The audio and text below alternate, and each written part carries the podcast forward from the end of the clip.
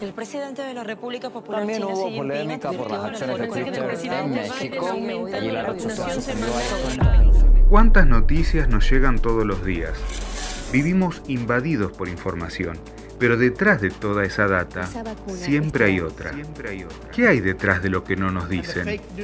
Te proponemos repasar las miradas más interesantes detrás de las noticias de la semana. Opiniones en las redes que no vas a ver en los medios. Enredados. Hola, ¿cómo están? Mi nombre es Munir Mousa y les damos la bienvenida a un nuevo podcast de Enredados, para repasar lo que hay detrás de las noticias de la semana y que los medios, lógicamente, no te cuentan. Comenzamos de esta manera. Noticia 1. El día 8 de abril del 2021, el New York Times, uno de los medios más conocidos en el mundo occidental, ponía en tapa una nota con el siguiente título. Atrapados en la Siria rebelde. La nota se refiere a la zona de Idlib, un bastión donde aún permanecen grupos terroristas que han cometido atrocidades en aldeas y pueblos de Siria. De rebeldes, poco y nada.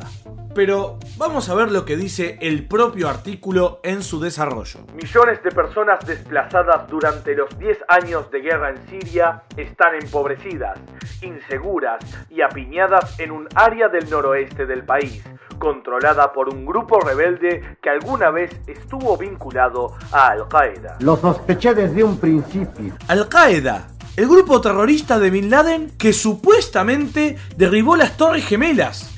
¿Desde cuándo ese grupo o sus asociados pasaron de ser terroristas despiadados a simplemente rebeldes?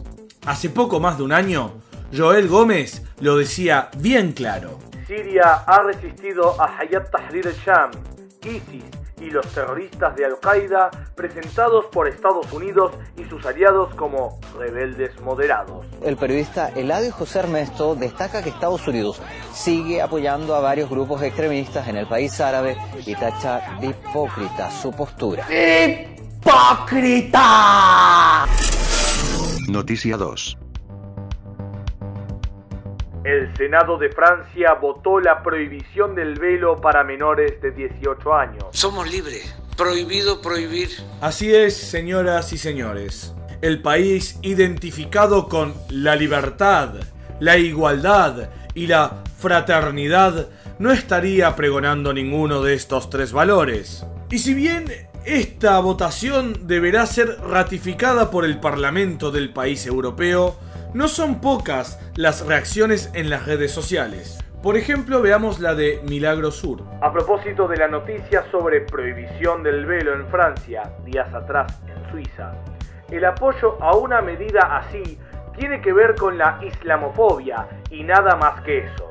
No tiene nada que ver con empoderar a la mujer, más bien con que cumpla con el rol de la sociedad en la que vive.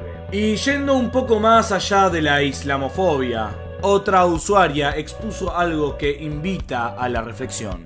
Lo que está haciendo Francia es mucho más profundo que prohibir el hijab. El objetivo del gobierno francés, un país centralista, es borrar cualquier identidad cultural que no sea 100% entregada a la República Francesa. En marche. Vive la France. Noticia 3. Hemos tomado cuenta de que el jefe del Comando Sur de Estados Unidos, estamos hablando de Chrysler, ah, había arribado a Uruguay, eh, a Buenos Aires. ¿Qué tal, niños? Les traigo amor. Efectivamente, este señor, a poco de despedirse de su puesto, vino a visitar lo que Estados Unidos considera su patio trasero. La presencia de Fowler fue criticada por algunos sectores de Uruguay y Argentina, y lógicamente también en las redes sociales. Llegó el jefe del Comando Sur a la Argentina, supuestamente para dar ayuda humanitaria, pero en realidad viene por nuestros recursos, a disciplinar a nuestro país en las políticas de aislamiento contra Cuba y Venezuela. ¿Alguien cree que este halcón viene con buenas intenciones? Bueno, pero de todas formas el jefe del Comando Sur se va y le deja el lugar a una mujer, que seguramente es más comprensiva y humana... Perdón. Eh, No, no, me dicen por la cucaracha que no. Hay una nueva jefa ahora que va a asumir, que la verdad es que, como yo digo, este, es un deshonor para todas las mujeres porque es una mujer que ha apoyado las invasiones y las destrucciones en Irak y en Afganistán. Una mujer de alto valor es una mujer cariñosa. Y no vaya a creer que solo se trata de Argentina y Uruguay, ¿eh? Pero eso lo veremos en la próxima noticia. Noticia 4. Tenemos noticias eh, de último minuto sobre Venezuela. Aviones de Estados Unidos están desembarcando municiones para poder ir en contra de Nicolás Maduro. Parece que al final Trump era un nene de pecho al lado de la administración Biden, que puso el pie en el acelerador ante sus intereses. Con aquella frase ya infame, Estados Unidos ha vuelto. America is back. I'm back. Veamos el análisis de Javier Alexander Roa. ¿Llevando equipos bélicos para los terroristas? Estados Unidos ha desplegado cuatro aviones C-17 Globemaster en Colombia en las últimas 24 horas. Una cantidad similar de aviones C-17 fueron desplegados en Colombia en 2019, cuando trataron de introducir, entre comillas, ayuda humanitaria a Venezuela. Te conozco más, carita.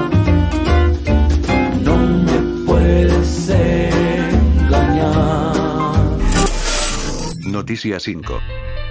Si usted vive en Sudamérica y todavía no salió corriendo, es muy probable que esta última noticia le vaya a preocupar un poco. Veamos lo que dijo horas atrás la vicepresidenta de los Estados Unidos de Norteamérica, Kamala Harris. El audio, lógicamente, está en inglés. You know, for years and generations, wars have been fought over oil. In a short matter of time, they will be fought over water. No entendí nada, pero estoy de acuerdo. No se preocupen, que aquí, en Enredados, traducimos todo. Por años y generaciones, las guerras se han peleado por el petróleo. En poco tiempo, se pelearán por el agua. Por un lado, a la buena de Kamala se le olvidó decir qué país fue el que desató esas guerras por petróleo. ¿Algunas pistas?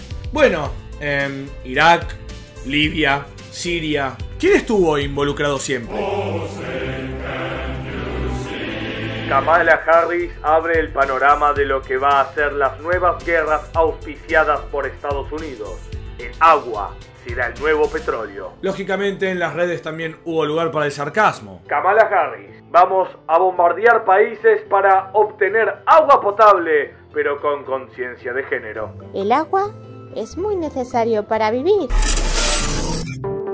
Ese ha sido nuestro repaso de la semana. Nos reencontramos, Dios mediante, dentro de 7 días. Mi nombre es Munir Mousa y esto es Enredados, un podcast de Anur TV. ¡Estén alertas!